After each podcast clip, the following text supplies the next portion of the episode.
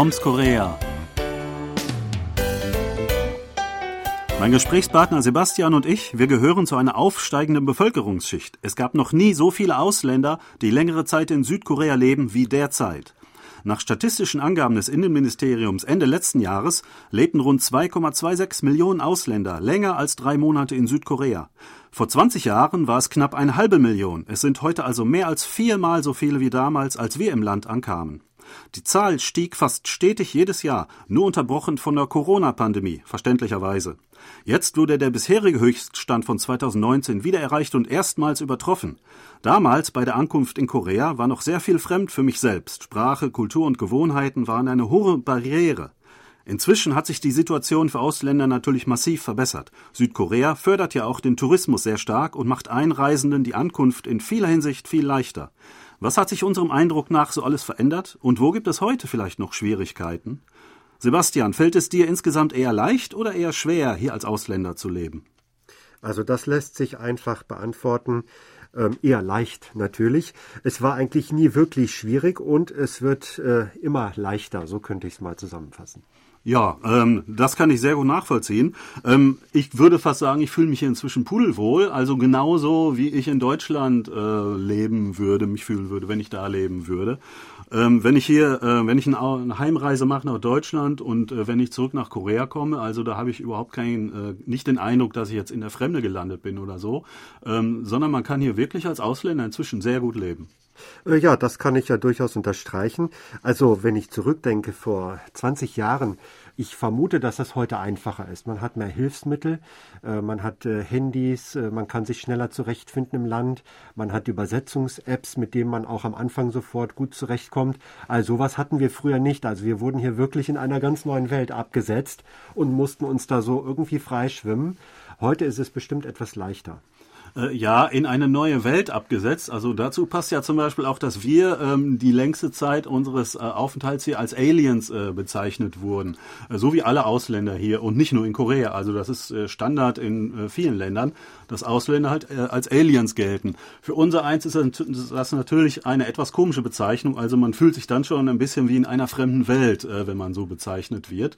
Ähm, aber das ist ja jetzt auch verbessert worden, denn vor einigen Jahren wurde diese Bezeichnung also offiziell offiziell äh, abgeschafft. Genau, wobei man wissen muss, dass dieses Alien einfach ein Fachterminus ist. Das ist gar nicht böse gemeint, aber weil es daran immer Kritik gab oder manche das irgendwie komisch fanden, hat man darauf reagiert und das netterweise sogar geändert. Finde ich auch toll, dass man da so zuvorkommt ist. Und ja, das zeigt eben auch, dass man bemüht ist, einfache Ausländer als normale Mitbürger zu betrachten und äh, ich glaube, da gibt es wirklich viele positive Entwicklungen. Andere Beispiele sind zum Beispiel, ähm, es gibt immer mehr ähm, Informationsmaterial, auch in anderen Sprachen, also Englisch vor allen Dingen, aber auch Chinesisch. Ähm, Verkehrsschilder zum Beispiel. Als ich das erste Mal ankam, da war ich in einer Stadt, da gab sie nur auf Koreanisch. Ich konnte zwar schon Koreanisch entziffern, aber es war doch sehr schwer für mich, oder es hat länger gedauert, bis ich mich da einfach orientieren konnte. Inzwischen äh, sind sie alle auch auf äh, Englisch, also in lateinischen Buchstaben, aber auch viele Informationen, ähm, äh, öffentliche Informationen sind in anderen Sprachen erhältlich. Genau, manchmal wundert es mich eigentlich, was alles auch auf Englisch angegeben wird. Also überall steht auch Entrance oder Exit. Äh, das ist eigentlich gar nicht nötig. Also es wird wirklich versucht, irgendwie alles möglichst auch auf Englisch anzugeben oder in anderen Sprachen, um es ausländischen Besuchern äh, leicht zu machen. Äh, finde ich sehr positiv, aber manchmal wird es sogar ein bisschen übertrieben damit, denke ich. Eine Sache, die sich nicht so ohne weiteres verbessern lässt, ist das mit der Kleidung. Da wird man nie so richtig fündig. Also äh, wirklich, also Hosen in meiner Länge sind kaum zu bekommen. Die kaufe ich am liebsten in Deutschland. Auch äh, bei Oberteilen, äh, manchmal sind sie zu weit, manchmal sind sie zu eng. Das ist einfach ein bisschen schwierig und da muss man ja versuchen, irgendwie Marken zu finden, wo die Kleidung einem eben doch am besten noch passt. Ja. Hm, das gleiche gilt auch für Schuhe. Also ich kaufe die normalerweise bei meinem Heimaturlaub äh, in Deutschland. Oder ich finde auch die Sitze in öffentlichen Verkehrsmitteln äh, oft zu eng.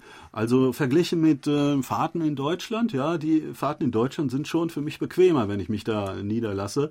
Ähm, nicht unbedingt, weil ich jetzt ein bisschen fülliger bin, vielleicht, aber auch vielleicht einfach durch meine, meine, ähm, mein Körperbreite ähm, passe ich da oder durch meine Knielänge passe ich nicht immer genau in diese ähm, standardmäßig vorgesehenen Sitzecken hinein.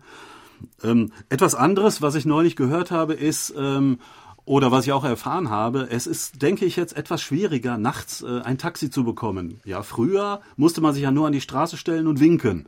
Und früher oder später kam ein Taxi vorbei und hat angehalten. Inzwischen gibt's ja so viele Apps und äh, Taxis kann man jetzt besonders nachts wirklich nur noch finden, wenn man äh, sie über eine App bestellt. Und selbst dann ist es schwierig. Andererseits bietet ja diese fortschreitende Automatisierung auch Vorteile, gerade wenn man nicht über koreanische Sprachkenntnisse verfügt.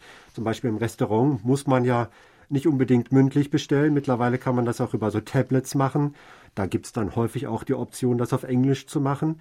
Und dann wird das Essen halt an den Tisch gebracht. Auch wenn man Essen bestellen möchte, kann auch einfacher sein. Ich habe also wirklich in der Anfangsphase versucht, mit meinen ersten Brocken koreanisch eine Pizza zu bestellen und war dann ganz stolz, dass es irgendwie geklappt hat und ich da diese ganzen äh, Abfragen äh, bestanden habe nach Adresse und, und, und.